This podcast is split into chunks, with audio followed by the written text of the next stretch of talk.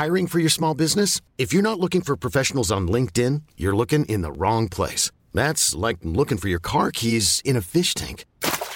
LinkedIn helps you hire professionals you can't find anywhere else, even those who aren't actively searching for a new job but might be open to the perfect role. In a given month, over 70% of LinkedIn users don't even visit other leading job sites. So start looking in the right place. With LinkedIn, you can hire professionals like a professional. Post your free job on linkedin.com slash achieve today.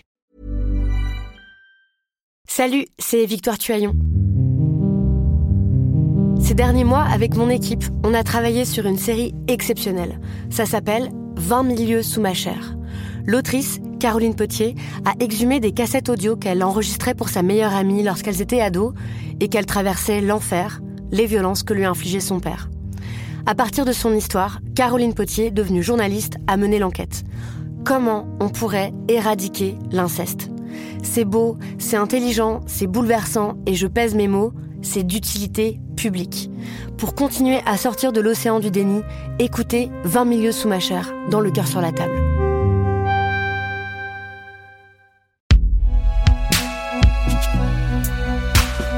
Produit par Binge Audio.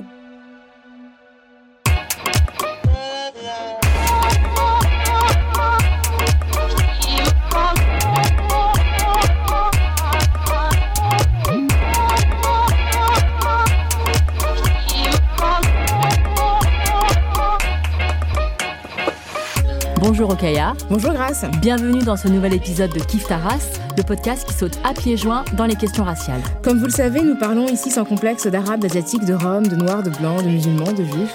Nous faisons aujourd'hui des allers-retours entre le Maroc et la France, entre la période coloniale, la guerre et son héritage, entre les figures de nos mères résistantes et leur stratégie de survie, entre l'amour homosexuel et les violences de son déni. Toutes ces étapes de notre épisode du jour nous sont inspirés du roman Vivre à ta lumière et du travail d'Abdelataya qui nous fait l'immense plaisir d'être à nos côtés. Bonjour Abdella. Salut. Bonjour, bonjour. Merci d'être parmi nous. Euh, on est très très heureuse de te recevoir. Tu es écrivain, tu es l'auteur de nombreux romans qui ont été traduits en Europe et aux États-Unis. Et comme annoncé, tu viens de publier Vivre à ta lumière, paru aux éditions du Seuil en 2022. Oui. C'est tout frais. Tout, tout frais. Alors, dans Kif Taras, on a un petit rituel. On demande à nos invités si euh, il ou elle se situe sur le plan racial. Donc ça veut dire que euh, moi, par exemple, je suis perçue comme une femme asiatique, est-asiatique en France, et Rokaya perçue comme une femme noire.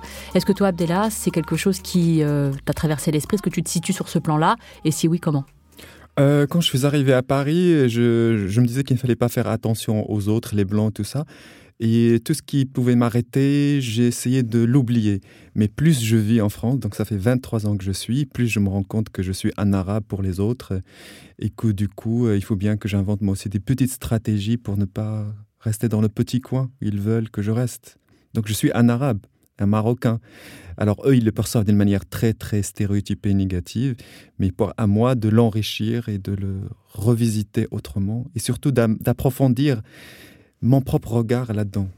Et quand tu es arrivé à Paris, est-ce qu'il y a une anecdote ou enfin un moment où est-ce que tu t'es rendu compte de ce regard qu'on portait sur toi? Ah oui, oui, c'était dès, je crois dès le deuxième jour, c'était au 5e arrondissement, j'étais chez des amis. Pierre, qui avait un appartement qui faisait 250 mètres carrés, rue, rue du Pied de l'Ermite qui donne directement sur la mosquée de Paris. Et donc, euh, je sortais pour marcher dans les rues du 5e arrondissement. Et donc, en sortant, donc j'ouvre la porte et donc, du coup, elle veut pas se refermer. Donc, elle prend un, il y a un système qui fait que la porte se referme tout, tout lentement. Ah, je déteste ça. Et moi, je ne comprenais pas, je ne comprenais pas ce système. Je l'avais jamais connu au Maroc. Ouais. Donc, j'ai pris la porte pour la refermer de force. Ouais, ouais. Et donc, et en même temps, il y avait une habitante euh, de l'immeuble qui s'est arrêtée et elle, m'a regardé. Qu'est-ce que j'étais en train de faire? Et moi, en fait, je n'ai pas compris tout de suite qu'elle pensait que j'étais un voleur que Ah. j'étais un arabe qui. euh, Je faisais quelque chose de bizarre dans cet immeuble du 5e arrondissement. Et après, je me suis mis à m'excuser. Et, euh, et elle, a, elle a rien dit. Elle a rien dit. Plus tard, évidemment, j'ai repensé et repensé à toute cette scène-là. Ah ouais, ça t'a marqué. Oui, oui, oui, c'est bien sûr. C'est le signe de quelque chose euh, qu'on ne comprend pas complètement au départ et qui, avec les années, on comprend qu'est-ce qui s'est passé réellement là. Et je, surtout que je n'aurais pas dû m'excuser. Mais ouais, non, mais Ouais. après, tu. Dans, Tu dans le feu, ouais. temps, oui. Mais c'est vrai que ça te montre. Enfin, ce sentiment de ne pas être à ta place alors que tu n'es pas. Enfin, tu es partout chez toi, mais. euh, Oui, et puis il y a aussi cette idée, le 5e arrondissement, qui sont les gens qui circulent dans le 5e arrondissement. Moi, j'étais juste venu, je venais à peine d'arriver, j'étais chez des amis blancs, Pierre et tout ça, et pas loin du Panthéon, loin de la place Manche. Voilà toutes ces grandes figures, euh, tous ces grands lieux de la France et tout ça. Et donc j'étais ravi d'être à côté. On me disait que Catherine Deneuve n'habitait pas loin de, de, là. Et tout d'un coup, entre cette, euh, comment dire, ce bonheur que j'avais comme ça, à être à côté de ces lieux de grande culture de la France, et tout de suite, il y a quelqu'un comme s'il vous disait Ah ben non, c'est bizarre que tu sois là. Ouais, ouais. Et la porte, il faut pas la toucher, la refermer comme ça. Mais bon, ça n'a pas enlevé un certain degré de bonheur quand même de cette rencontre avec la France au départ. Alors on va plonger directement dans euh, un thème que, j'aime beaucoup dans ton livre, euh, qui parle de nos mères et qui parle de nos mères, ces résistantes. Donc euh, tu, bon, ton, ton, livre parle de beaucoup de choses, hein, mais à travers l'histoire de la résistance d'une femme, Malika, euh, et aussi ça parle de la jeunesse d'un pays, hein, le, le, Maroc, et à travers ces personnages, euh, des rapports de pouvoir entre les genres, entre les classes socio-économiques, entre les peuples au temps du colonialisme et d'aujourd'hui. Et ce livre, il est dédié à ta mère, donc c'est écrit euh, en première page, Mbarka Alali, donc je, évidemment je ne le dis pas avec le bon accent, mais tu... Mbarka Alali. Merci. Et c'est sa voix que tu écris sous les traits de Malika, l'héroïne de ce roman, qu'on suit à travers trois moments, trois lieux, trois épreuves de sa vie au Maroc. D'abord au temps de sa jeunesse, à Beni Mellal, c'est une ville du centre du Maroc, au pied du Moyen Atlas, alors qu'elle perd son mari parti faire la guerre pour la France en Indochine. Puis à Rabat plus tard, quand Malika est mère et qu'elle est préoccupée du destin de sa fille aînée, Khadija, à qui une Française, Monique, propose de travailler en tant que bonne dans sa villa. Et enfin, euh, à Salé, là où tu es né, euh, alors que Malika vit seule, ses enfants ont grandi et l'ont quittée, et elle est confrontée une nuit à un cambrioleur qui lui rappelle son fils Ahmed, parti vivre en France, parti vivre en France sans donner de nouvelles. Voilà. Euh, Est-ce que tu peux déjà nous expliquer pourquoi c'était important pour toi de faire de Malika une figure de résistance? En fait, souvent l'écriture, elle n'arrive pas parce qu'il y a une décision, une réflexion intellectuelle qui se passe. Il y a quelque chose qui s'impose à vous comme ça d'emblée. Et ce livre s'est imposé à moi pendant exactement les funérailles de ma mère en août 2010. Et, et c'est terrible, de, évidemment, de perdre ses parents, sa mère. Et c'est encore plus terrible pour un homosexuel comme moi de se rendre compte que tous les frères et sœurs ils sont mariés, ils ont des enfants et tout ça, et que tout d'un coup ce sens de l'homosexualité prend un autre euh, un autre degré de désespoir et de, tragédie, parce que la dernière personne qui pouvait encore se rattacher à moi et moi me rattacher à elle est partie morte. Donc du coup, euh, l'homosexualité est souvent associée à la solitude totale, et puis du coup on est poussé à essayer de comprendre pourquoi ils veulent nous rejeter, etc. Et il y avait, même si c'est la ma mère ne comprenait pas exactement ce que ça veut dire l'homosexualité telle que je pouvais moi la vivre, mais elle m'a protégé d'une certaine façon, ne serait-ce que par la pensée, ne serait-ce que par les dirhams qu'elle économisait pour me donner les données pour aller faire mes études à l'université pendant six ans. Elle se réveillait avec moi à 5 heures, elle me faisait des sandwichs avec rien. Elle allait mendier chez l'épicier des œufs et de la baguette, sont les payés pour moi. Toutes ces choses d'un coup sont revenues pendant les funérailles à la fois je me suis rendu compte de ma solitude et à la fois je, me suis rendu compte aussi de ce qui manquait en moi vis-à-vis -vis de cette mère. C'est-à-dire un côté totalement indigne de moi. Je n'ai pas donné à ma mère ce que j'aurais dû lui donner de son vivant c'est-à-dire un certain intérêt des questions euh, s'intéresser à elle comme je m'intéresse à plein plein plein plein de gens des amis euh, qui vont plus tard me trahir ou peut-être que moi je vais trahir un jour vous voyez tout ce temps qu'on donne à certaines personnes qui ne le méritent pas alors qu'une femme une mère mérite bien bien bien plus. Et c'est tragique je l'ai pas fait. Donc il fallait pendant les funérailles je me rendais compte qu'il fallait réparer ça. Euh, et pour réparer ça il fallait dire la vérité totale de cette femme. Ne pas essayer de lui rendre un hommage euh, qui va passer sur bfm ou bien sur la télévision marocaine mais dire sa vérité même si elle est dérangeante euh, pour plein de gens. Parce que c'est vrai qu'elle n'est pas totalement simple cette femme dans ce livre. Tu moi j'ai été très touchée par euh, donc une lettre que tu lui as écrite euh, avant avant sa mort en 2009 euh, qui s'appelle l'homosexualité expliquée à ma mère euh, elle est parue dans le magazine marocain tel quel et euh, on, reviendra en détail plus tard euh, sur cette, cette lettre dans la conversation mais je voudrais lire un, un extrait tu dis ma mère tu ne sais sans doute pas le désir de révolte c'est toi qui me l'a donné Chez nous, tu as toujours été le guide, la stratège, la révoltée, la réalisatrice. Ma mère, même analphabète, à toi toute seule, durant les 25 années que j'ai passées à côté de toi, tu étais une école de féminisme. Et quelle école? Je t'admire. Je fais mieux que de t'aimer, je le répète, je t'admire. Tu as imposé tes choix à mon père, à nous. Tu as réalisé ton œuvre, la maison de Salam, c'est toi qui économisais de l'argent, qui achetais du ciment, du sable, des briques, toi qui engageais les maçons et négociais avec le Mokadem.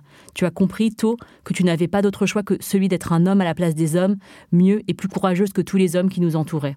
Donc c'est déjà un texte, enfin c'est extrêmement euh, euh, beau et aussi tu remets ta mère au centre euh, de bah, de, de, la, fin, de la lutte, c'est une figure de résistance. De la société et de marocaine. Mm. Et cette lettre, vous vous rendez compte, cette lettre a été mal reçue à, l'époque au Maroc. Les gens, ils disaient que je mettais ma saleté à moi, l'homosexualité, ma honte sur ma mère, que je la traînais avec moi dans ma saleté. Alors qu'il suffit de lire, par exemple, l'extrait que tu viens de lire pour voir que je fais l'inverse de cela. Je rattache la, rébellion, l'émancipation, la construction d'une identité, même homosexuelle pour moi, viennent les origines et les stratégies viennent d'elle, de ce qu'elle a fait, de ce qu'elle a fait elle. Pour plein de gens au Maroc, ils disaient il est pédé, il est en train de je sais pas, il est en train de, d'inonder, on dit, il y a bien l'expression marocaine, inonder sa mère dans la honte, alors que la lettre dit exactement l'inverse. Donc ça dit bien quelque chose à la fois de la situation des homosexuels et LGBTQ d'une manière générale, aussi bien au Maroc qu'ailleurs dans le monde, mais surtout ça dit bien l'aveuglement qu'on a sur ce que font les femmes. On les pousse à, tellement de sacrifices, tellement de choses, et après, une fois qu'elles sont âgées ou vieilles, on les regarde comme si elles étaient simplement des, je sais pas moi, des, des femmes pauvres, des analphabètes, des blédardes, qui ne comprennent rien à la société, qui ne réfléchissent pas à, la société, qui n'inventent pas elles-mêmes leur propre chemin pour transgresser, pour amadouer qu'il faut amadouer, pour baiser les mains de qui il faut baiser les mains, et chemin faisant, construire quelque chose pour elles. Jusqu'à aujourd'hui, quand mais même ici à Paris, quand dans les supermarchés, on voit toutes ces vieilles dames euh, d'un certain âge euh, qui personne ne fait attention à elles ici en, France, qu'elles soient blanches ou noires ou euh, asiatiques ou il y a comme si quelque chose qui pousse à un moment donné les femmes à se cacher. Et déjà l'impression que les vieilles dames ici en France, à Paris, elles, sont, elles se cachent, elles, elles, sortent vers 15 heures dans les supermarchés parce que là, personne ne va les voir. Et que c'est terrible cette chose, que les femmes portent tellement de choses et elles donnent tellement de choses, le goût de la vie, les réalisations et surtout les sacrifices. Et à un moment donné, on les regarde avec pitié, on les regarde avec une certaine distance, c'est-à-dire on leur pose même pas des questions dignes comme moi, je ne l'ai pas fait avec ma mère. Mais tu as interagi avec elle quand même de son vivant à travers euh, cette lettre qui, où toutes les, enfin, dans tous les cas, tu lui fais part de ton admiration et de ta gratitude par rapport à ce qu'elle t'a donné et ce que tu as pris de, de son courage. Et donc, c'est la vie de ta mère à qui tu rends hommage dans ce livre qui te guide dans ce, dans ce récit. Euh, les moments que tu racontes ont vraiment été vécus euh, par elle. Tu décris ses stratégies de survie et de soutien à sa famille, ses réflexions, ses manigances, le recours à la sorcellerie, sa ruse pour s'en sortir et sa, force, sa forte conscience du monde qui l'entoure et des mécanismes de pouvoir à l'œuvre, le patriarcat, le colonialisme et les mépris de classe. Euh, on ressent tout au long de ton récit la dignité euh, de Malika dans cette économie de la misère. Est-ce que tu peux nous donner quelques exemples de ces stratégies de survie auxquelles tu as assisté? Et est-ce que c'est pour toi une manière de faire exister dans la littérature ces personnages pour leur donner la place qu'ils ont eue, qu'ils et elles ont eue dans nos vies? Oh, J'ai tellement d'exemples à vous raconter que je ne sais pas lequel vraiment Enfin, c'est en fait ce qui me marque et qui me marquera toujours, c'est les, les, petites stratégies de, au quotidien, pas les stratégies pour devenir ministre ou pour arriver jusqu'à l'université. C'est juste qu'on se réveille le matin, il n'y a rien à manger et comment elle va se débrouiller alors qu'elle a neuf enfants et le mari qui est parti travailler. Il faut nourrir tous ces gens, trois repas par jour et qu'il n'y a pas grand-chose. Donc, il faut bien aller vers quelqu'un je ne vais pas appeler ça la mendicité parce que pour elle, elle ne le faisait pas comme ça, mais il faut bien inventer un discours, des mensonges, euh, quelque chose à dire aux gens qui va plus ou moins les séduire, les, les, les, faire, enfin, qui ressentent dans leur cœur un peu de pitié pour vous et qu'ils vous donnent quand même quelque chose. Comment à la fois, c'est parce que c'est de l'humiliation, comment elle s'humiliait pour nous, pour nous faire vivre, et en même temps, elle nous donnait l'impression qu'elle elle ne revenait pas à la maison, on nous disait Vous me faites m'humilier, vous m'obligez à, m'humilier pour vous. Au contraire, elle revenait à la maison et elle, faisait, elle ne faisait vivre toute la journée avec une forme de, de, mise en scène encore de la vie tellement solaire, incroyable. Mais elle ne reniait pas ce qu'elle avait fait. C'est des petites stratégies euh, comme ça. Donc, je euh, sais pas, moi, un jour, on était dans une administration, on n'avait pas de stylo, et puis elle voit qu'il y avait une dame à côté d'elle, elle avait bourgeoise, elle lui demande un stylo, juste pour qu'on puisse remplir le, formulaire. Et cette bourgeoise n'a pas aimé que ma mère la touche avec ses mains, euh, touche ses vêtements. Et donc, elle lui dit, enlève tes mains. Et donc ma mère, tout de suite, évidemment, nous étions choqués, elle et moi, mais je voyais très bien que ma mère, elle était en train d'analyser comment il fallait réagir c'était clair que cette femme avait beaucoup plus de pouvoir que, elle, et c'était pas le bon moment de se lancer dans une dispute ou, bien dans une dans des cris quoi que ce soit. Elle, elle, a, elle a totalement changé la situation en se mettant à prier pour cette femme, à inventer des prières, que Dieu te donne ci, que Dieu t'ouvre. Finalement, non seulement elle lui a mangé la cervelle, mais la femme a donné le stylo, on a rempli les formulaires, et sur le chemin, elle m'a redit, c'était ça la force de ma mère, c'est qu'elle revenait tout le temps par le récit, par l'analyse, par une forme de débriefing, si vous voulez, sur ce qui s'était passé. Et moi, je pense que c'est ça qui a fait de moi un écrivain. Que cette femme-là n'essaye pas de se montrer comme quelqu'un de bien ou de gentil, mais qu'elle elle, a inventé, elle a inventé, elle a inventé dans le, dans, le, dans le réel. Et quand on est à la maison, elle revenait et elle déconstruisait tout. Elle déconstruisait tout. Elle s'en foutait complètement de passer pour quelqu'un de gentil, cette femme. D'ailleurs, toutes les voisines chez nous, la détestait parce que euh, elle était trop frontale et elle n'était pas dans ce que peut-être certaines femmes, voilà, les djellabas, les, les caftans et tout ça. Pour elle, elle avait d'autres, euh, d'autres idées. Voilà, il y a tellement de choses à raconter que mais tu avais conscience de tout ça étant petit, de toutes les stratégies qu'elle mettait en place, ou tu en as pris conscience euh, en devenant adulte? Non, j'avais largement conscience, puisque j'étais à la fois le, le, le, le compagnon, le... enfin, j'étais pas le seul, mes sœurs aussi, j'ai six sœurs, hein, six sœurs et deux frères. Euh, donc, non, non, non, nous étions largement conscience de, de tout cela. En fait, ce qui est euh, très triste, c'est qu'avec le temps, nous-mêmes, parce qu'on est poussé vers l'émancipation, vers la construction d'un destin d'adulte, on oublie ça c'est comme si on a un peu honte de nos mères. Vous voyez, c'est ça qui est terrifiant. De, de, de... Je ne sais pas, parce que quelqu'un est allé à l'université, qu'il a étudié Marcel Proust et Montaigne, que tout d'un coup, la lutte de sa propre mère et la résistance au sens propre, dans le corps, dans la chair de la vie, ne soit pas aussi digne que ce que racontent Marcel Proust et Victor Hugo. Et que du coup, pour raconter sa mère, il faut forcément faire un lien avec Victor Hugo et sa mère. Comme si sa, comme si sa mère, la vie de la mère n'est pas... pas autant de valeur que les récits de Victor Hugo. Et que du coup, pour que les gens se disent, ah, c'est une héroïne, il faut la rattacher à d'autres figures euh, déjà établies par la culture occidentale, littéraire, médiatique, cinématographique. Et alors que ma mère ne connaît rien de tout, à tout cela. Oui, elle a peut-être même des choses à leur apprendre en fait. Non, non seulement à leur apprendre, mais des grandes leçons à leur donner. Parce que ma mère, avec rien, elle faisait quelque chose. Mais c'est pas un jour ou deux. Et, en cela, elle n'était pas la seule femme marocaine. Je pense qu'il y a plein de femmes marocaines qui sont totalement par elle, comme elle. C'est-à-dire le monde, le pouvoir, leur, les jette dans ce vide et dans ce rien. Et elle, non seulement dans la magie, la force et la résistance pour transformer le rien en quelque chose, et une fois que quelque chose est arrivé, une maison, les enfants qui étudient, la nourriture trois fois par jour, ça devient juste quelque chose de banal et on voit, on voit plus ce qu'elles font, le chemin et la compréhension du monde, la compréhension de la sociologie du monde, le rapport au roi du Maroc, le rapport aux, riches, le rapport aux Français qui continuent de venir chez nous et qui, paraissent, qui nous paraissent comme s'ils étaient des dieux. Mais pourquoi ils sont des dieux, ces Français? Ils nous ont colonisés, ils reviennent chez nous. Ma mère les détestait. De toute façon, à chaque fois qu'elle passait à la, passait à la télévision française, ils disaient Mais pourquoi ils parlent en français? Pourquoi on les double pas en arabe? On est chez nous quand même. parce que beaucoup de films euh, maroc, euh, français ou bien même américains qui passaient à la télévision marocaine étaient doublés en français ça lui paraissait étrange. C'est vrai que c'est une question euh, logique hein, et complètement justifiée. Quoi. Bah, c'est la colonisation qui, continue, la, la dépendance vis-à-vis de ce que s'est produit en Occident comme, comme valeur culturelle dominante.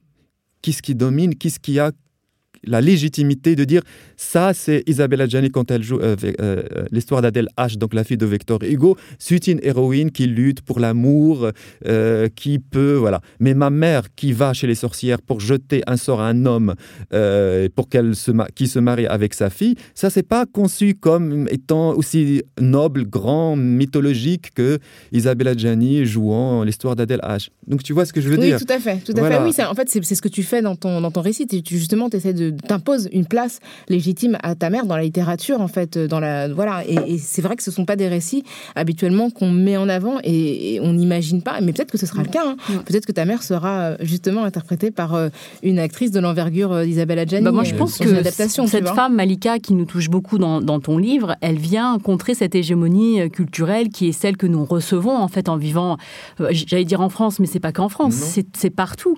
Et, euh, et, euh, tout ce qu'elle fait en fait à travers donc tous ces moments, ces trois moments, sa jeunesse, en fait, étant mère et puis étant plus âgée, ça, ça, voilà, ça transpire cette, cette, cette, lutte, ce féminisme, cette résistance et qui, et qui voilà, nous, nous, nous inspire. Et euh, il y a un autre euh, thème aussi qui, euh, que je trouve très, très fort dans, ton, dans, dans, ce texte, et d'ailleurs dans beaucoup de, tes travaux, c'est la, cette présence des personnages masculins homosexuels.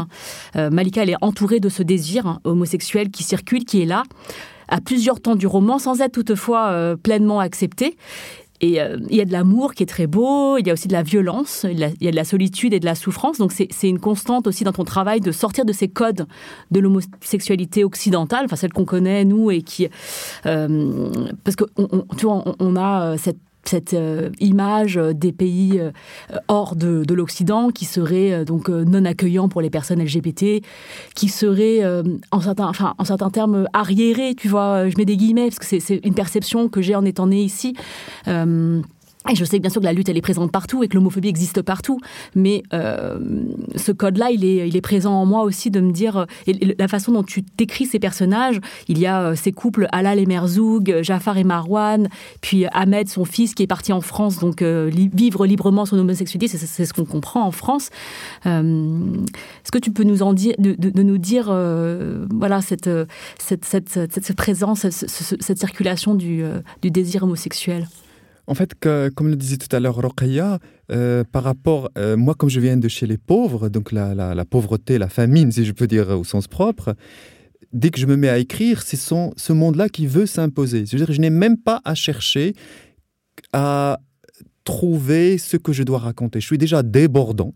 De, je, suis comme un, le lait voilà, sur le feu qui déborde et qui n'arrête pas de déborder d'histoires et de, de, chemins à raconter. J'ai six sœurs, toutes mes sœurs sont plus âgées que moi, donc je connais, je suis l'archiviste des vies, des rêves, des luttes, des amours de mes sœurs. Pareil pour ma mère. Pareil je veux dire, je n'ai pas à, je n'ai pas à me soucier de ce que je dois raconter. Ça sort tout le temps. C'est-à-dire, il y a un attachement tellement pour elle, euh, mes sœurs, ma mère et mes frères et mon père, de, parce que nous avions, comment dire, il y a une forme de solidarité du ventre vide qui vous lie à vie. Donc l'Occident, il peut me nourrir comme il veut, parce, qu'on parce quand j'étudie la littérature française et je lis Marguerite Duras et euh, Marguerite Yourcenar, mais Marguerite Duras et Marguerite Yourcenar ne remplaceront jamais ces moments où nous étions tous dans le désespoir total et nous savions que le roi du Maroc n'était pas si loin que ça de nous, à 5 km, et que nous, n'avions rien à manger. Ça, ça sort direct. Je, je n'ai pas besoin de passer par la sociologie pour le faire mettre dans la littérature. Il se trouve qu'au milieu de, ce, de cette solidarité du ventre vide, il y a un petit PD, il y a un homosexuel qui est moi. Et moi, je suis, je suis né homosexuel au milieu de le rattachement à la vie ou la scène de la vie, à ce que c'est la résistance. Dans la vie, ça vient de. Je n'avais aucune idée de ce que ça veut dire l'identité gay inventée en Occident à partir des années 60 et 70 et tout ce que l'Occident veut véhiculer aujourd'hui comme modèle unique de l'émancipation LGBTQ. Moi, ce qui m'intéresse, c'est de voir quels sont les autres chemins pour vivre y compris dans un certain silence, l'homosexualité et le lesbianisme ou bien le transgenre. Parce que ça me paraît encore plus c'est un regard plus profond. Je ne veux pas que mes livres deviennent, euh, comment dire, l'application de ce que j'entends ici en Occident. Il y a d'autres voies pour exister en tant que, je sais pas moi, bah, en tant que lesbienne, en tant que transgenre, sans pour autant renier la mère, sans pour autant renier les sœurs et tout ça. Alors je sais très bien que ma mère et mes sœurs ne comprennent pas totalement ce que je suis. Et malheureusement pour moi et pour plein de gens comme moi, on n'a pas d'autre choix que de revenir vers elle et vers eux et de re-exprimer cet attachement. Euh, ce n'est pas parce que je parle la langue française que je suis devenu français. Le, français n'est qu'un truc que j'utilise pour, euh, pour euh, réaliser mon arrivisme à Paris et, pour, je sais pas moi, entrer aux éditions du Seuil, séduire les éditeurs, séduire les attachés de presse et tout ça. Mais les stratégies pour arriver, même ici à Paris, c'est les stratégies de ma mère. Tu fais comme ta mère, c'est ce que ah, oui, oui, oui, Donc voilà, c'est cette idée que l'homosexualité se passe en dehors d'elle et d'eux moi, je la refuse. Je la remets au milieu d'eux. Et je pense que c'est la meilleure façon de, je sais pas, de se sentir un peu moins seul dans ce monde euh, qui nous poussent tous vers, vers la solitude. Bah, c'est souvent les, les, discours dominants qu'on entend par rapport euh, aux questions euh, liées au sexisme ou à l'homophobie, c'est que pour les personnes qui sont issues euh, des anciennes colonies notamment, il y a une obligation, une injonction à la rupture en fait, qui permettrait l'émancipation dans, une, dans un accomplissement d'une d'une manière de vivre l'homosexualité qui est calquée en fait sur le régime hétérosexuel en réalité.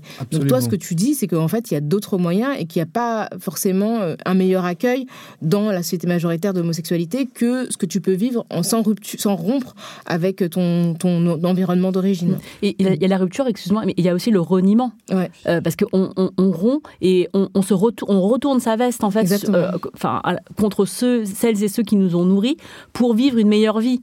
Et, ce mythe que l'Occident va accueillir tous ces gens qui sont maltraités chez eux et tout ça, ce qui est totalement bizarre et absurde. Comment l'Occident d'abord est passé du colonialisme avec tout ce qu'il a fait dans ces pays là arabes et africains et asiatiques, le pillage, le vol et l'instrumentalisation de ces gens pour sa soi-disant mission civilisatrice. Et en deux décennies, il est passé au discours on va vous sauver parce que vos pouvoirs dictatoriaux que nous soutenons par ailleurs ne vous donnent pas la liberté. Et du coup, ils ont plus ou moins besoin tout le temps de quelqu'un comme moi qui va dire Mes parents m'ont fait ci, l'islam m'a fait ci, m'a fait ça, venez, je vais aller chez vous, les blancs en Occident. Vous allez nous sauver. Voilà, nous sauver, tout ça. C'est le, fameux white savior. Mais ma savior de quoi Dès que je suis arrivé en France, euh, personne ne m'a sauvé. Tout ce que je sais fait, j'ai écrit mes livres. Je suis entré aux éditions du Seuil à force de tagine et de couscous. et, euh, plein de gens. Veux dire, j'ai. Je veux dire, personne ne m'a donné l'aumône. Hein, j'applique jusqu'à aujourd'hui des stratégies à mon petit niveau, bien sûr, mais non, néanmoins pour, pour y arriver ou pour survivre. Donc, du coup, dès qu'on se retrouve avec quelqu'un et que vous lui dites Ah, homosexuel, tout d'un coup, il, faut, il a la larme aux yeux. Mais pourquoi tu as la larme aux yeux? Ça veut dire qu'il il imagine tout de suite que l'occidental ici a une vie meilleure et plus libre et plus riche que euh, l'homosexuel ou la lesbienne vivant. Donc tout de suite, il a une réduction de la vie de l'autre. Il n'y a pas une curiosité de la questionnement, mais qu'est-ce qu'il vit ou qu'est-ce qu'elle vit? Intéressons-nous vraiment à ce qu'ils vivent et voyons qu'est-ce qu'ils peuvent eux inventer sans leur demander nécessairement de se soumettre à nos règles des droits de l'homme telles qu'on les invente ici en Occident. Moi, je le trouve formidable, Abdella. On va continuer cette conversation juste après euh, la petite euh, virgule publicitaire.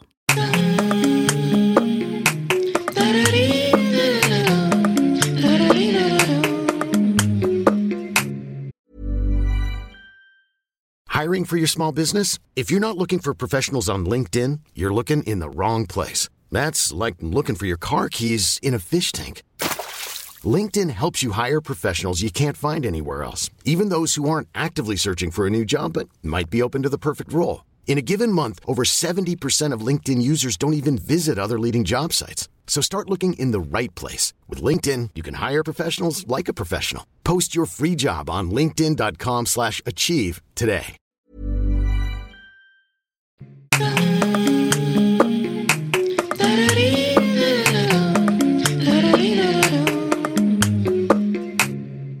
Voilà, on est de retour avec Abdella et on va reprendre euh, ce fil que j'aime beaucoup sur euh, ce que tu dis sur le colonialisme et les rapports de pouvoir. C'est aussi une un, thème qui est très présent dans ce que tu, dans ce que tu, fais. Euh, donc cette question-là, elle est omniprésente dans ce livre et, ce et ton travail. C'est une grille de lecture des rapports sociaux. Et euh, donc Malika, elle vit cette injustice de perdre son premier mari qui est mort en Indochine pour la France. Donc elle dit qu'il fait une guerre, il est mort pour une guerre qui ne le concerne pas, à combattre des Vietnamiens qui revendiquent, comme les Marocains, la liberté face à la France. Et puis en fait, elle perd sa fille enfin, elle, risque de perdre sa fille à une Française, Monique, qui fait d'elle une bonne, alors que Malika nourrissait des espoirs beaucoup plus grands pour, cette, pour, sa fille qui est très très belle. Elle lui dit qu'elle est une reine. Et enfin, son fils Ahmed, qui est parti pour la France, sans donner signe de vie, son numéro ne répond pas, et Malika a perdu son fils aussi à la France. Donc il y a cette figure euh, très poignante de l'allégorie du colonialisme et que je trouve qu'on retrouve vraiment euh, dans le corps de Monique et j'aimerais vraiment qu'on revienne euh, sur elle parce que vraiment je la trouve fascinante. Tu dis que sa peau elle est blanche comme du lait et Malika elle a même envie de, de la lécher.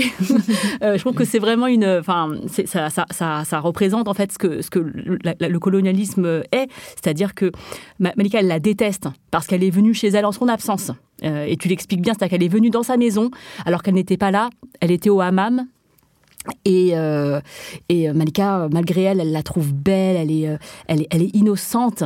cette innocence, c'est important parce que elle, voilà, elle est là, elle est, elle est agréable. Toute sa famille est amoureuse de Monique. Toute sa famille s'est fait laver le cerveau par Monique, s'est fait manger la cervelle, comme tu dis, par Monique. Et c'est vraiment ça le colonialisme en réalité. En fait, vous savez, c'est comme quand on va aux États-Unis et que tout d'un coup on se met à parler aux Américains de ce qui s'est passé il y a deux, trois siècles et on bute contre quelque chose. C'est comme soit ils ne se souviennent pas, ou alors soit leurs pensées, on les a habitués à ce que leurs pensées ne n'aillent pas aussi loin dans l'histoire. Et du coup, on a une forme d'innocence des Américains, alors que l'Amérique quand même, c'est les armes. L'Amérique peut intervenir où, voilà, où ça leur chante, euh, ou dans n'importe quel pays du monde. Mais quand on parle, quand on a des rapports euh, humains avec des amis américains, ils n'arrivent pas à faire le lien. C'est-à-dire tout ce qu'on peut subir de l'impérialisme américain aujourd'hui encore, et eux qui se présentent à nous comme innocents, comme euh, gentils, comme voulant le bien pour le reste du monde. Et c'est ça, c'est ça la, stratégie. Faire le bien du monde, euh, aller appliquer la démocratie aux autres, comme pendant la guerre d'Irak et tout ça, avec, toutes les, avec les désastres que, nous connaissons. Et là, pareil, pour, euh, pour Monique. Alors, c'est moi, je n'ai pas voulu faire de Monique une caricature voilà, elle, existe, euh, elle a sa légitimité d'être et de rester au Maroc parce qu'elle est née au Maroc et pour elle, elle ne peut pas imaginer euh, une autre vie ailleurs parce qu'elle est née dans cette lumière. D'ailleurs, le titre, c'est elle qui le dit, vivre à ta lumière. Donc, elle revient dans ce pays pour vivre à ta lumière, euh, le Maroc, etc. Mais ce rapport profond, viscéral qu'elle a avec la terre marocaine ne l'empêche pas, même elle, de reprendre dans sa bienveillance et dans son innocence les mêmes stratégies, les mêmes techniques de colonialisme, de ce qu'on appelle la pénétration coloniale et les missions civilisatrices de, de, voilà, de la France euh, pour faire entrer en Algérie, etc., etc. Elle entre dans la maison de Malika pendant qu'elle est au hammam et juste avec sa peau blanche, elle, elle, elle, elle domine tout le monde d'un coup. Elle n'a pas besoin d'aller plus loin dans ses stratégies. Et là, ça dit bien quelque chose de ce que ça dit. Moi, j'ai grandi, je sais pas, c'est peut-être la même chose pour, pour, vous, pour deux, c'est que le signe même de la beauté féminine, c'est la peau blanche. Tout le monde au Maroc voulait avoir la peau blanche. Et les gens de Fès et les gens du nord du Maroc, quand ils ont la peau blanche, étaient considérés comme le, le, top du top de, de la beauté. Alors, n'en parlant même pas si c'était une Française ou un Français. Moi-même, et ça je l'ai raconté l'autre jour dans la librairie Les mots à la bouche, aussi loin que je me souvienne, dès que je croisais un Français, pour moi, il était un Dieu, était plus grand, plus fort, plus important que moi. On, déjà installé en moi une soumission, une infériorisation terrifiante. Alors que cette personne, je ne sais rien d'elle, il suffit juste que je la croise, ce Français ou cet Anglais. Et ce qui est encore plus terrifiant, c'est que ce Français ou cet Anglais ou cet Américain qui marche dans la, les rues pauvres où j'habite, il va se comporter comme John Wayne, comme John Wayne dans, dans, les films de western. Ah, vous voyez la démarche chaloupée de John Wayne avec je suis sûr de ma virilité et j'ai le pistolet. Et bien pareil, ils vont s'adresser à vous, même quand vous les recevez chez vous pour leur faire le thé à la menthe. Après, vous avez cette impression que ce que vous leur avez offert, le thé à la menthe et le pain et l'huile d'olive, eux, ils l'ont vécu d'une manière folklorique. Ils l'ont pas vécu comme, comme une avec la, beauté de la chose. Ils n'ont pas vécu avec la profondeur de ce qu'on a donné. C'est-à-dire, on n'a rien, mais on a donné quelque chose. Et ça va être rapporté plus tard comme ils sont simples, comme ils sont gentils, comme ils sont folkloriques. Le livre, euh, Vivre à ta lumière, permet avec Malika non seulement d'écraser tout ce que je suis en train de dire, toutes ces structures, parce qu'elle elle ne reconnaît ni le pouvoir de la France, ni le pouvoir de, de Monique, ni le pouvoir du roi du Maroc et des riches. Et elle passe son temps dans ce livre à les déconstruire, y faire comme s'ils n'existaient pas. Et d'ailleurs, Malika veut dire en arabe reine. C'est elle la reine du Maroc dans ce livre. Et justement, elle résiste à, son échelle, à justement la submersion euh, coloniale que la simple présence du corps de Monique euh, euh, effectue en fait dans le regard en fait de tous les membres de sa famille. Et dans ton livre, tu dénonces aussi le néocolonialisme, le prolongement de la colonisation sous d'autres formes. donc, je lis un extrait de ton livre. Tu dis le Maroc n'a jamais obtenu son indépendance en 1956. On nous ment. Le roi, ses ministres, les riches nous trompent. Ils se foutent de nous. Ils nous endorment chaque jour un peu plus et ils continuent à réaliser leurs propres affaires, à se partager des richesses. La France est encore là. Et quand il est question de Monique, euh, Malika euh, justement refuse euh, cette fascination qu'éprouvent les autres membres de, de sa famille et cette manière dont elle se comporte en, considérant que ce qu'elle offre en fait est nécessairement enviable, mais en faisant comme si en fait elle n'en avait pas conscience. Malika lui répond, en tout cas inconsciemment, elle lui dit Monique, nous n'avons pas besoin de ton aumône. Et enfin, la colonisation est aussi évoquée à travers la figure de Mehdi Ben Barka, euh, car il était euh, le, héros de ta mère, effectivement, euh, quand elle était plus jeune. C'est une grande figure politique marocaine et internationale, une grande figure de la résistance, membre du futur mouvement des pays non alignés pour soutenir la décolonisation et l'indépendance des pays du Sud global. Il a été assassiné, en tout cas, il a disparu. on ne sait pas ce qui est devenu son corps à, Paris. tout à fait. D'ailleurs, il y a un film qui s'appelle L'affaire Ben Barka qui, qui, qui, en, qui en parle. Euh, est-ce que tu peux nous dire quel est le processus qui t'a permis d'évoquer la colonisation à différents niveaux, c'est-à-dire au niveau politique avec une figure de résistance et en même temps à travers le corps de Monique et le refus de ta mère de se soumettre en fait à cette euh, colonisation du quotidien? En fait, le processus, il est tout simple. Il suffit, euh, qu'est-ce qui fait que quelqu'un comme moi, né dans le monde arabe, dans la culture arabe, dans la, dans, la pauvreté des Marocains et rejeté par le pouvoir marocain, se met tout d'un coup à étudier la langue française et devient écrivain en langue française édité à Paris. C'est-à-dire, si c'est ça, c'est pas une forme de continuité coloniale, je ne sais pas ce que c'est. À mon corps défendant. Hein. Alors aujourd'hui, évidemment, j'ai trop conscience de tout cela et je l'utilise à bon escient, si je peux dire, à mon avantage, mais ça n'empêche pas ça ne m'empêche pas de, penser où sont les écrivains français qui écrivent des livres en langue arabe, où sont les écrivains américains ou suédois qui, vont, qui cherchent à se faire publier à Beyrouth ou au Caire ou à Rabat? C'est-à-dire c'est nous encore qui malheureusement Enfin, malheureusement, c'est pas malheureusement, je retire ce malheureusement. Nous savons que le centre du pouvoir a où il faut aller pour voler, leur voler ce qu'ils nous ont volé, c'est Paris, Londres, New York et tout ça. Et je pense que c'est ce que je suis en train de faire en, en ce moment en m'inspirant de ce qu'avait fait ma mère ces livres, et pour répondre à ta question, Rokhaya, est très simple. La France prend à cette femme, Malika, son mari dans le bled. Elle est amoureuse de son mari, c'est elle qui a décidé que ce sera son mari. Elle est allée dans le souk, elle a acheté des beignets, elle a fait la danse devant lui, devant tout le monde. Elle a fini par l'obtenir et très vite, parce qu'ils sont pauvres, lui et sa famille à lui décident d'aller faire répondre à l'offre de la France coloniale et d'aller faire une guerre qui n'a rien à voir avec eux. Vous vous rendez compte, le Maroc et l'Indochine, le Vietnam, c'est-à-dire c'est deux pôles dans les années 50. Un blédard du Maroc qu'on envoie là-bas. D'abord, on n'imagine même pas comment il a traversé cet espace-là, les mers, les océans, pour arriver jusque là-bas et pour tuer des gens qu'il n'a jamais vus de sa vie et qui, et qui ne lui ont fait aucun mal. Non seulement on l'envoie là-bas, malgré le désaccord de sa femme Malika, il meurt là-bas. Il n'y a pas de corps ni de temps pour lui au Maroc. Malika a toutes les raisons de se sentir trahi, de se sentir traumatisé, de vivre la tragédie tout le temps et surtout de chercher à se venger de ce qu'on lui a fait, de ce que la France lui a fait. La France lui a pris son mari, elle va pas l'autoriser de nouveau à lui prendre quelqu'un d'autre. Or, voilà que même après, après soi-disant l'indépendance du Maroc en 1956, dans les années 60, Monica revient en toute innocence avec sa villa à Rabat et elle cherche, elle fait un casting dans le Maroc, euh, dans les rues du Maroc, qui sera ma bonne Et elle tombe sur la plus belle fille de Malika, celle Khadija, qui s'appelle Khadija. Mais Malika a des rêves grands pour Khadija. Elle est belle, elle lui dit, bah nous, on est juste à côté du palais royal, ces hommes en costume et en cravate, on va en trouver un et on va le dépouiller. Et on va devenir riche grâce à ça. C'est ce qu'elle dit, c'est aussi clair que ça. Il y a pas, elle n'est pas dans des stratégies d'honnêteté totale. Donc vous voyez, c'est très, le, livre, il parle de ce que c'est le colonialisme, comment il intervient dans vos vies et comment il s'immisce de nouveau, même vous, quand vous avez conscience de ce qu'il vous a fait, il revient. Il, non seulement il va vous détruire et vous empêcher de grandir, mais il vous prend vos enfants. Et toute la tragédie de ce livre, c'est que à la fin, c'est l'Occident qui gagne. Le fils PD euh, donc euh, Ahmed, il part en France croyant que la liberté et l'émancipation existent pour lui, l'homosexuel, seulement à Paris et en Occident.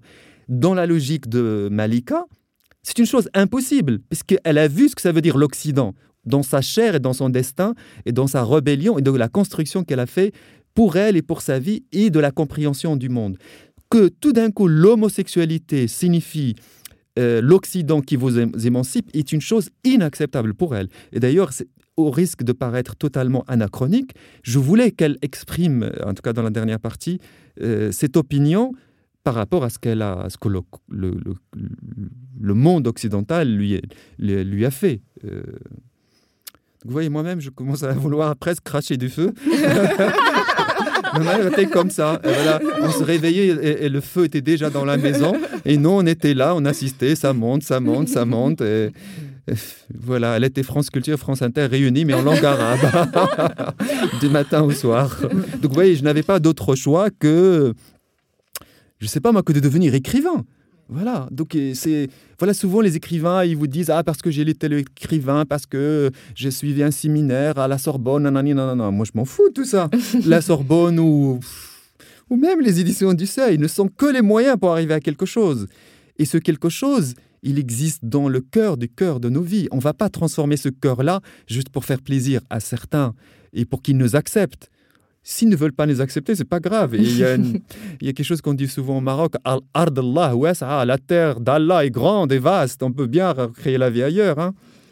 Et c'est ce que tu fais très bien à mm. travers ton livre, justement, de, de, de, nourrir en fait tes lecteurs et tes lectrices de ces histoires qui étaient déjà en toi, euh, indépendamment justement de ces institutions culturelles qui valident, qui, qui euh, est ou non légitime pour raconter et pour se raconter. Il fallait pas que Malika entre dans ce système-là de, de légitimité de sa vie parce qu'un occidental va s'intéresser à elle et va la lire d'une manière sociologique et appliquer sur elle les théories de Michel Foucault et Roland Barthes. voilà. Ma mère n'a rien à voir avec tout cela. Et donc, et sa vie en elle-même est déjà extraordinaire. Et c'est ça ce que je voulais. Voilà. Et elle existe pour elle-même, justement, indépendamment de l'intérêt que l'Occident, que le monde occidental peut lui porter. Et que ce livre que j'ai écrit sur elle soit un succès ou pas, je m'en fous. Il fallait que je le fasse pour elle. C'est très beau.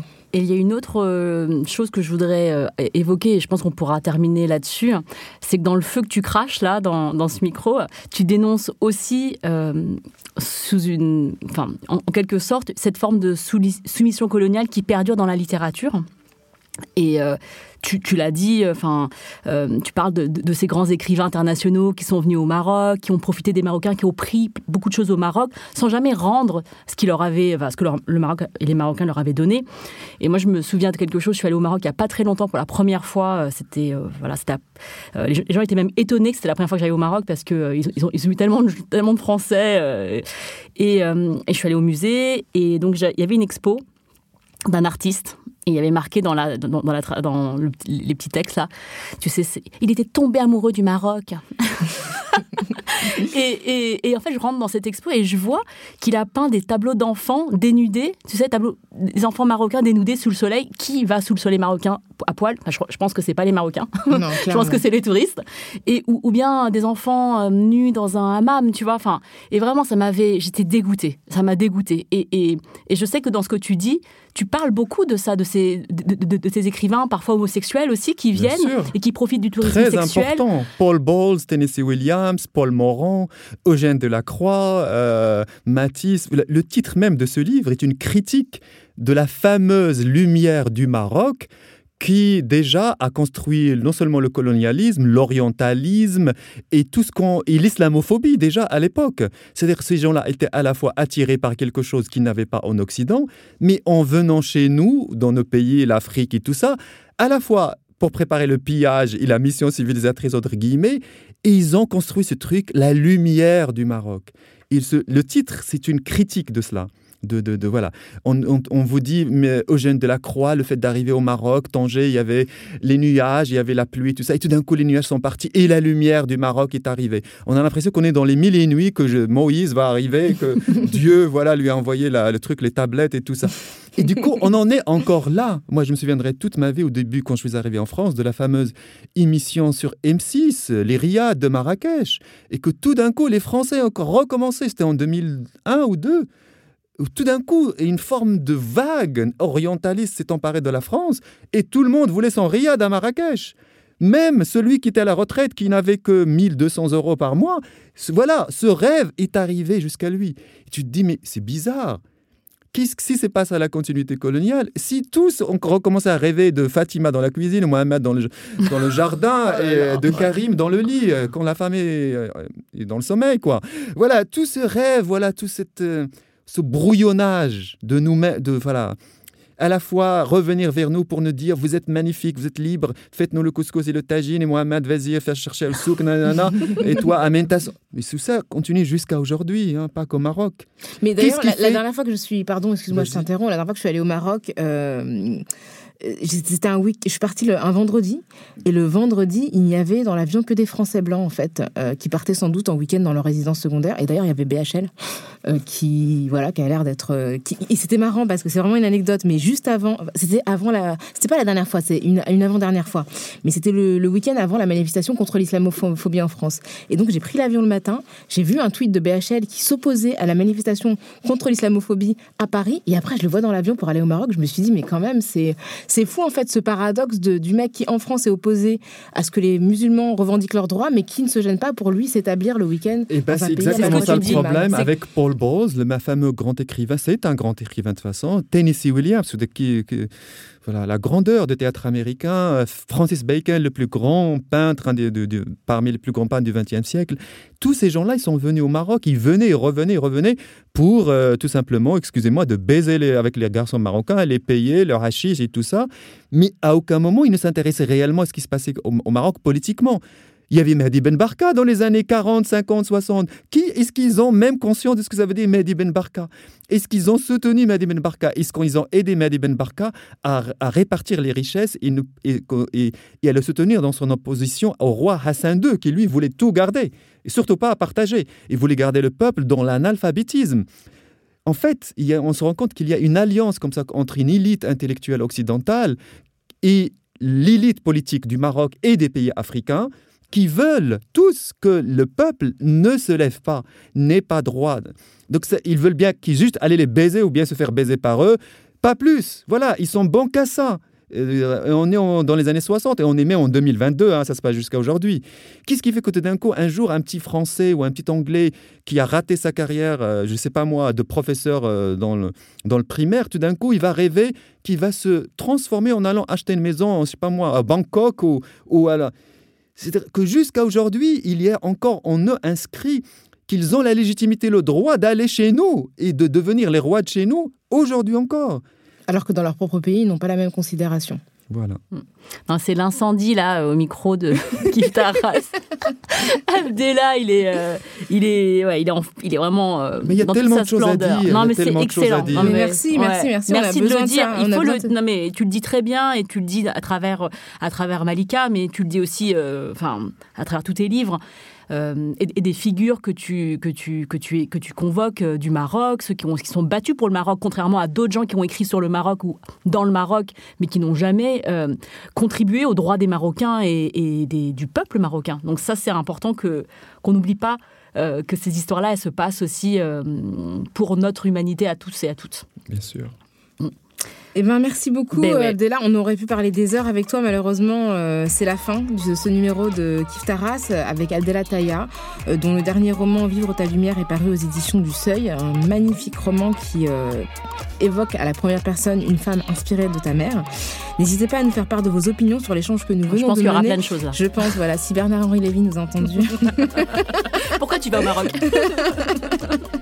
Si vous avez des commentaires, des questions, si vous êtes choqué, si vous êtes au contraire enthousiaste ou concerné, n'hésitez pas. Écrivez-nous à kiftaras@binge.audio ou contactez-nous sur les réseaux sociaux, sur Twitter, Facebook, Instagram, en suivant nos comptes Kiftaras ou avec le hashtag Kiftaras. Kiftaras est un podcast produit par Binge Audio. La prise de son et la réalisation sont aujourd'hui assurées par Thomas Chalvidal. Merci à Naomi Titi pour la production et l'édition. Et merci à Jeanne Longhini et Lise Niederkorn pour la communication et la présence sur les réseaux sociaux. On se retrouve très vite pour une nouvelle plongée sur les, dans les questions raciales. Merci Grace. Merci Rokaya. Merci, merci Abdella. Merci à vous deux.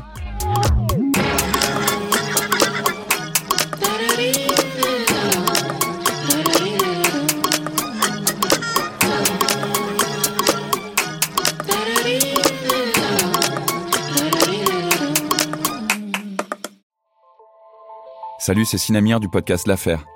En 2016, je suis monté sur un bateau de sauvetage en Méditerranée et ce que j'y ai vu n'a pas changé. En tout, depuis 10 ans, on compte même près de 30 000 morts sur cette mer. Alors dans le naufrage, notre nouvelle enquête, j'ai voulu raconter un cas concret. Comment 130 personnes sont mortes en 2021 à la frontière de l'Europe, malgré des dizaines d'appels de détresse. Qui n'a pas pu les sauver et pourquoi? Qui étaient ces disparus? Et surtout, comment on en est arrivé à ne plus parler de 130 personnes qui meurent le même jour sur un bateau au milieu de la Méditerranée? Le naufrage, c'est la nouvelle série du podcast L'affaire de Paradiso Média. Une enquête que vous pouvez retrouver gratuitement chaque semaine à partir du 27 mars 2024 sur toutes les applications de podcast.